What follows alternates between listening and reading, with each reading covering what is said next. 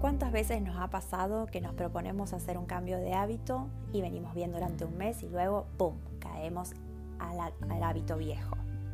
Por ejemplo, queremos comer más saludable y empezamos una dieta extrema, chau postres, chau y carbohidratos, chau alcohol, y venimos bien, pero en algún momento volvemos al otro extremo.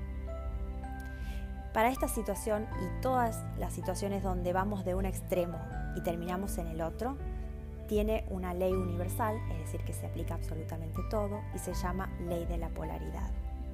Y surge cuando se omite el proceso, cuando no comprendemos que todo cambio necesita un tiempo y un proceso interno y externo.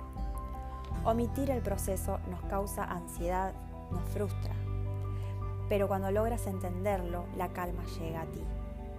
Lo vemos en la naturaleza, el día que plantamos una semilla no es el día que vemos el árbol, ¿no es cierto? Hay un proceso. Como dice el dicho, lento pero seguro. Aprovechar los procesos para tomar conciencia, para conocernos mejor a nosotros mismos, para tomar decisiones. Esos que dicen que hay que tomar decisiones rápido, que cuanto más rápido mejor, eso se gana con la experiencia y con el tiempo. Así que abraza tu proceso. Espero que esta información les ayude. Si te gustó, compártelo con tus amigos y nos estamos viendo en el próximo episodio. Muchas gracias.